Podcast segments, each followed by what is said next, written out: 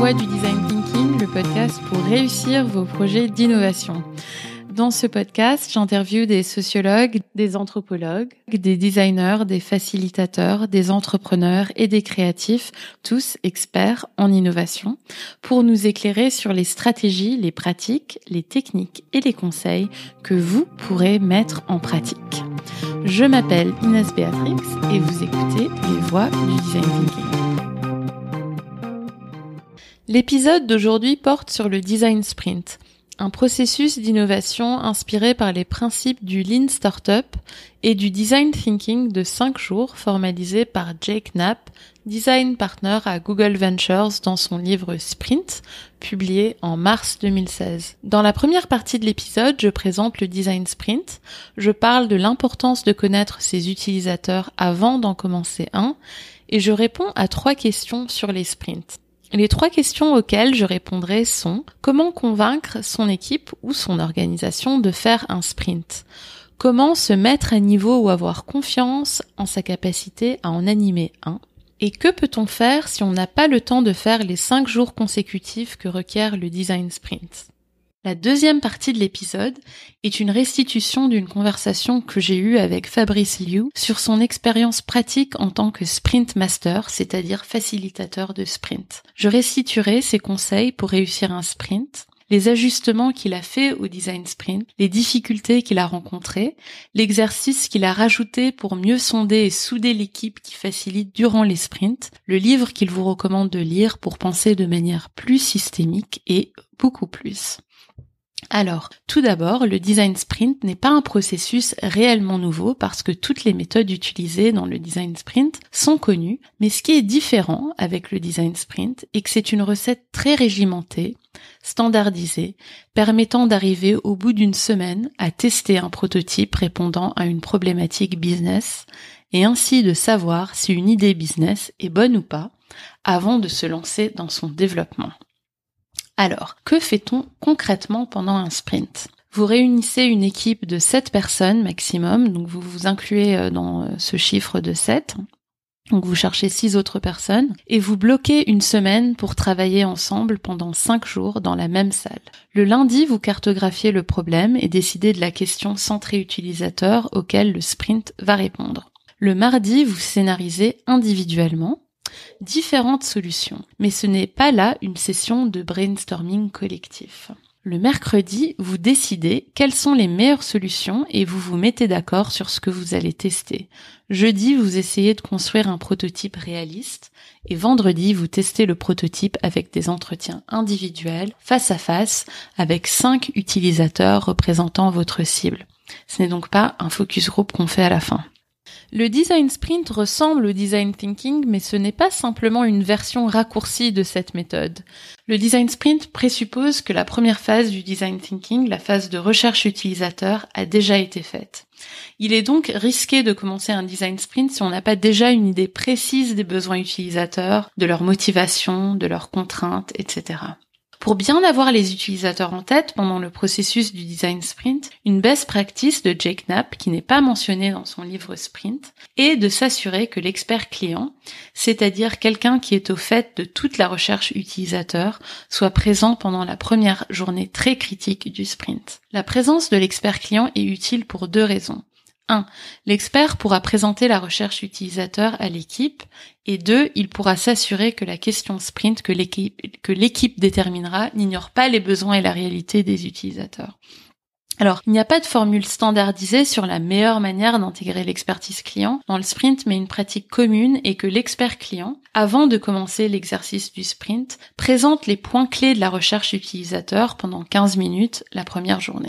Bien entendu, l'idéal est qu'un maximum des membres de l'équipe projet aient une connaissance aussi profonde que possible des besoins utilisateurs et qu'ils aient eu l'opportunité d'observer et d'interviewer les utilisateurs avant le sprint. Alors, comment convaincre son ou son équipe de faire un sprint. Une première option est d'axer votre argumentation sur les aspects positifs du sprint. Mettez en avant les résultats très positifs que le sprint produit systématiquement dans tous les secteurs. Un bon site qui regroupe les études de cas de plusieurs sociétés et d'organisations à travers le monde qui ont fait des sprints est un site américain qui s'appelle sprintstories.com. Vous y trouverez plein de ressources et de best practices. Une deuxième option est d'exprimer votre mécontentement avec la situation actuelle. Vous pourrez par exemple dire à votre équipe quelque chose comme ⁇ Je crois que la façon dont on travaille n'est pas la meilleure, qu'on pourrait être plus productif, qu'on est peut-être en train de perdre du temps sur quelque chose qui n'est pas viable, et je pense que le sprint peut nous aider à nous mettre dans la bonne direction.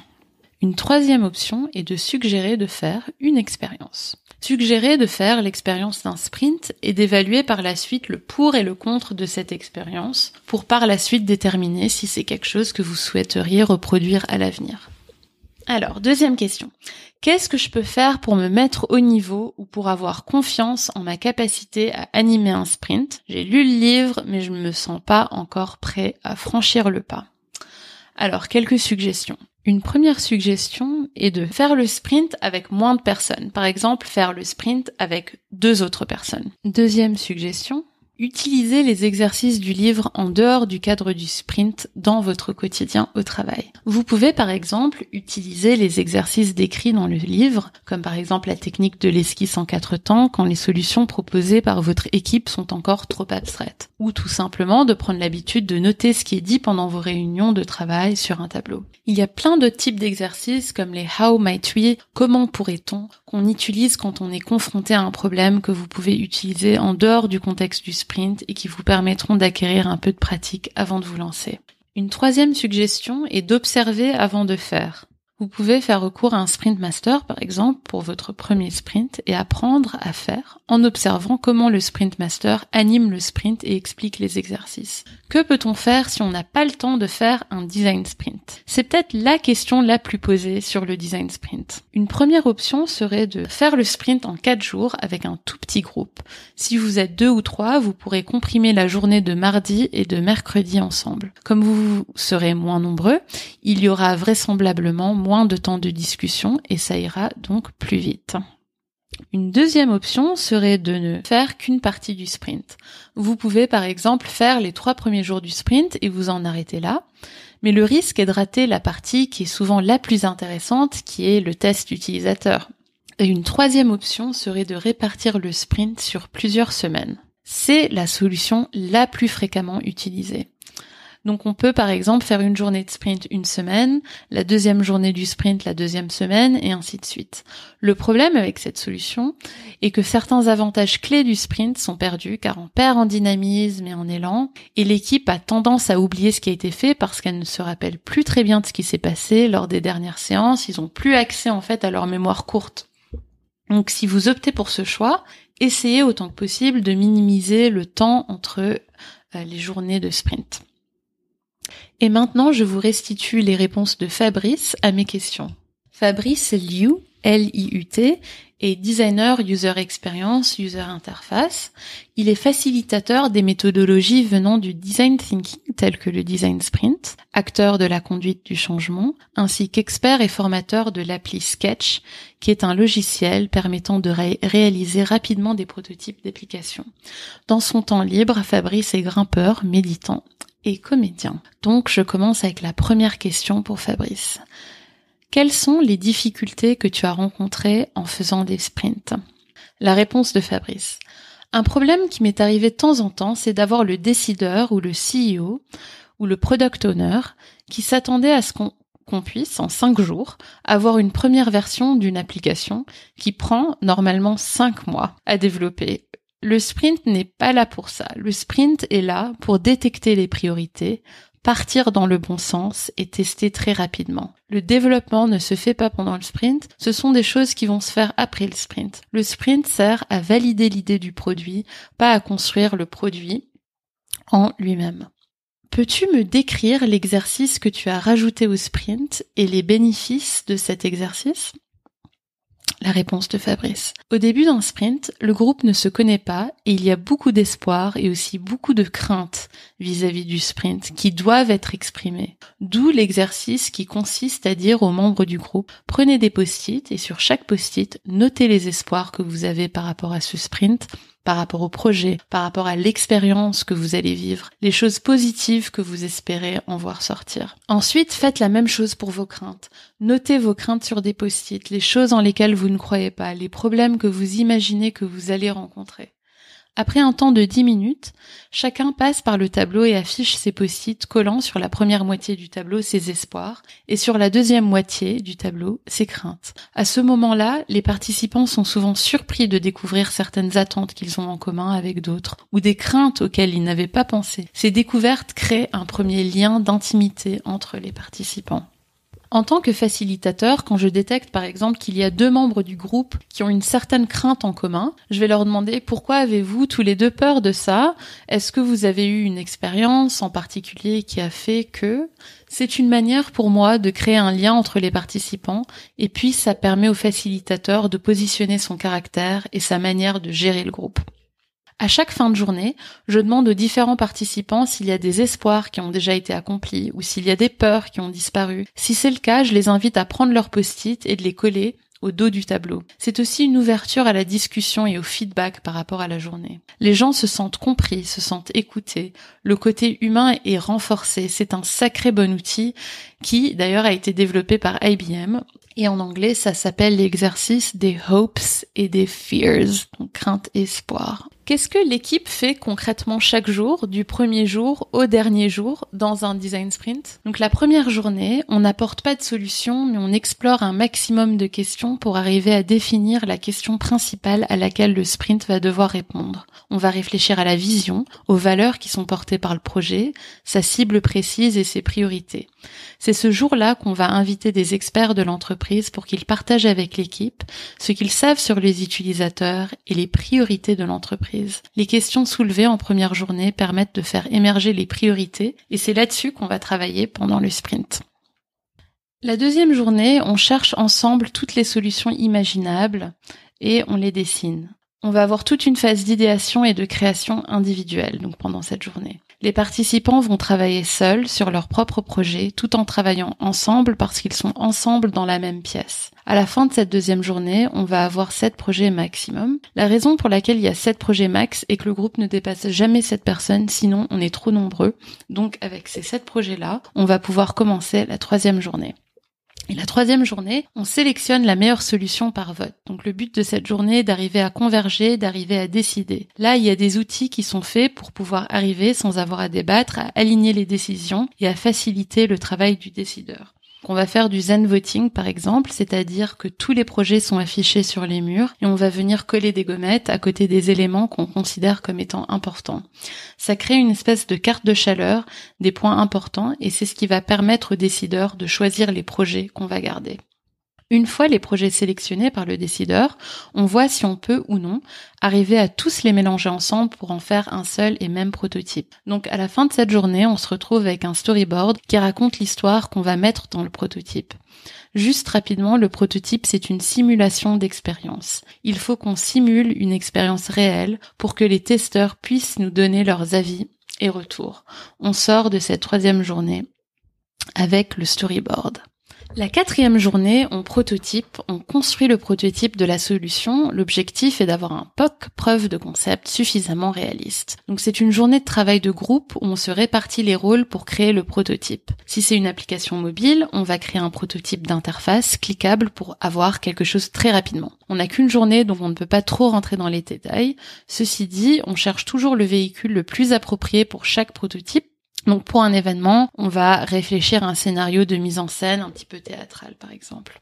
La cinquième journée, on teste, on recueille les réactions et impressions des utilisateurs. Donc on va faire venir cinq testeurs qui ont été sélectionnés par rapport à la cible que l'on a définie à la fin de la première journée. On va projeter ces personnes tour à tour tout au long de la journée dans l'expérience du prototype de manière individuelle. Il ne s'agit plus du questionnaire ou des choses qui sont très arrêtées ou très précises, mais d'une conduite d'interview où on positionne le testeur dans une discussion informelle avec la personne qui est là pour l'interviewer où elle va vivre l'expérience. Donc si on reste sur la version la plus simple, qui serait l'application mobile, elle va tester l'application mobile. L'intervieweur est là pour l'accompagner, lui demander de penser à voix haute, de partager ce qu'elle pense, ce qu'elle ressent. L'interview a généralement lieu dans une pièce pendant que le reste de l'équipe observe l'interview dans une autre pièce et note sur des post-it tout ce qui est en train de se passer, les réactions physiques de la personne, les feedbacks, les moindres retours qu'elle peut donner. Concrètement, tout le sprint est fait pour ce moment-là. C'est vraiment le moment où on est toujours très agréablement surpris parce que lorsqu'une personne est réellement en contexte, elle donne des retours qui sont très pertinents. Donc une fois qu'on a fait ces cinq tests, on a une board complète de feedback rassemblant tous les post-it du groupe. On peut trier, réorganiser, sortir les patterns détectés et faire remonter les priorités et ajuster le prototype par rapport aux priorités. Et là, au moins, on est sûr, en sortie du sprint, d'avoir la première occurrence, la première version à lancer en développement ou à mettre en place sur le terrain qui va dans la bonne direction. Le but du jeu du sprint, c'est vraiment d'arriver à apprendre le plus vite possible pour être sûr de partir dans le bon sens avant d'être dans la logique proprement dite du développement du projet. Question pour Fabrice. Quelque chose que l'équipe a typiquement un peu de mal à comprendre quand tu fais des sprints? Sa réponse. La cible ne peut pas être tout le monde. Souvent, les gens disent je veux faire comme Amazon, je veux m'adresser à tout le monde, ou je veux faire comme Airbnb, je veux faire des appartements pour tout le monde. Alors qu'à la base, ces entreprises ne s'adressaient pas à tout le monde, mais à une niche bien spécifique. Effectivement, et là c'est Inès qui parle et plus Fabrice, la cible d'Airbnb à ses débuts étaient les utilisateurs de Craigslist. Donc ça, pour ceux qui connaissent pas Craigslist, c'est un site d'annonces connu en Amérique du Nord qui publiaient des annonces pour louer leur maison pendant les vacances. Donc euh, effectivement une population euh, bien ciblée. Alors question, autre question pour Fabrice. Quelles sont les questions auxquelles le commanditaire, product owner, décideur doit pouvoir répondre avant de commencer un sprint? Réponse de Fabrice. Ce n'est qu'une fois qu'on sait pourquoi on veut faire un design sprint et pour qui on le fait qu'on peut commencer un design sprint. Il faut commencer par rencontrer les utilisateurs, connaître leurs besoins, ce qui leur manque et leur motivation. Alors quel est typiquement le moment le plus fort pendant un design sprint? La réponse de Fabrice. La troisième journée, quand les participants du sprint découvrent les projets des autres, ils sont étonnés. Souvent, c'est les plus sceptiques qui ont qui sont les plus surpris. Ce sont souvent eux qui vont être les évangélisateurs de ce type de méthodologie de travail. En gros, c'est une transformation complète de quelqu'un qui au début est très sceptique, très sûr que ce n'est pas pour lui et qui d'un coup se dit à partir de maintenant, il faut que je travaille avec plein de gens et certainement pas avec des gens dans mon service, il faut que j'aille parler à d'autres personnes, d'autres services. Question à Fabrice. Pour débloquer les participants pendant un sprint, tu fais quoi? Je me centre sur mon ressenti je change les outils de collaboration et j'alterne entre des méthodes de travail collaboratives et des méthodes de travail individuelles. Je voulais appuyer le propos de Fabrice parce qu'il y a beaucoup d'études très sérieuses qui montrent que les sessions de brainstorming en groupe ne marchent pas bien. Et l'une des raisons pour lesquelles on continue à les utiliser est parce que c'est amusant et que intuitivement on sent que c'est le chemin vers la créativité, mais en fait ça bloque les idées individuelles. Les études sont véritablement catégoriques là-dessus, d'où l'importance d'alterner entre un brainstorming individuel et un travail collectif, comme le disait Fabrice. Question pour Fabrice. Est-ce que tu peux nous recommander un livre à lire? La permaculture humaine de Bernard Alonso et de Cécile Guillochon. C'est vraiment une notion de pensée systémique et cette pensée systémique permet de prendre conscience de plein de choses, de l'intégration de l'homme dans son univers, dans sa société, comment communiquer avec les autres et comment communiquer avec soi. Et la dernière question pour Fabrice, est-ce qu'il y a une valeur qui te tient particulièrement à cœur? Pense de la complexité. La conscience de la complexité, c'est le fait de se dire dans notre système actuel qu'on a toujours tout fait pour essayer de simplifier au maximum les choses. On peut accéder à tout de manière très simple, facile, ergonomique. Le problème est que quand on simplifie l'usage des choses, on simplifie aussi la manière dont ça se passe dans le cerveau des gens. Ça veut dire que maintenant, il y a plein de gens qui vont commander des Deliveroo, ils vont être livrés au bout de 10 minutes et ils vont voir leur repas et du coup, vu que c'est simple, ils s'imaginent que tout est simple. Ils oublient que derrière, c'est un vrai système très complexe qui existe, qu'il y a des implications éthiques qui sont liées à tout ça, et qu'il y a plein de choses qui se passent qui sont en dehors de leur conscience. Cette valeur de conscience de la complexité, c'est de se dire pour certains usages, c'est très bien de simplifier, mais il faut qu'on puisse aussi arriver à mettre en lumière la complexité derrière l'apparente simplicité. Et c'était tout pour aujourd'hui.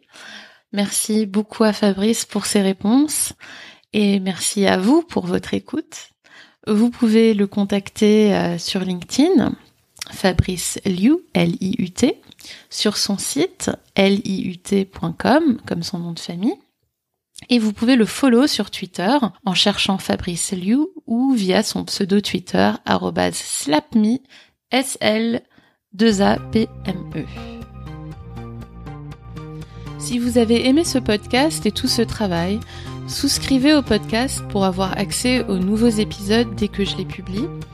Et si vous êtes sur iTunes, ça serait vraiment super si vous pouviez laisser un avis et me donner le maximum d'étoiles pour que le podcast soit bien référencé. Vous pouvez me suivre sur Instagram à Les Voix du Design Thinking et sur Twitter. Là, c'est plus court, c'est Les Voix du DT. Ayez confiance en votre créativité, continuez à être curieux et à vouloir en apprendre plus parce que le monde a besoin de gens qui ont vos talents uniques pour innover. À très bientôt!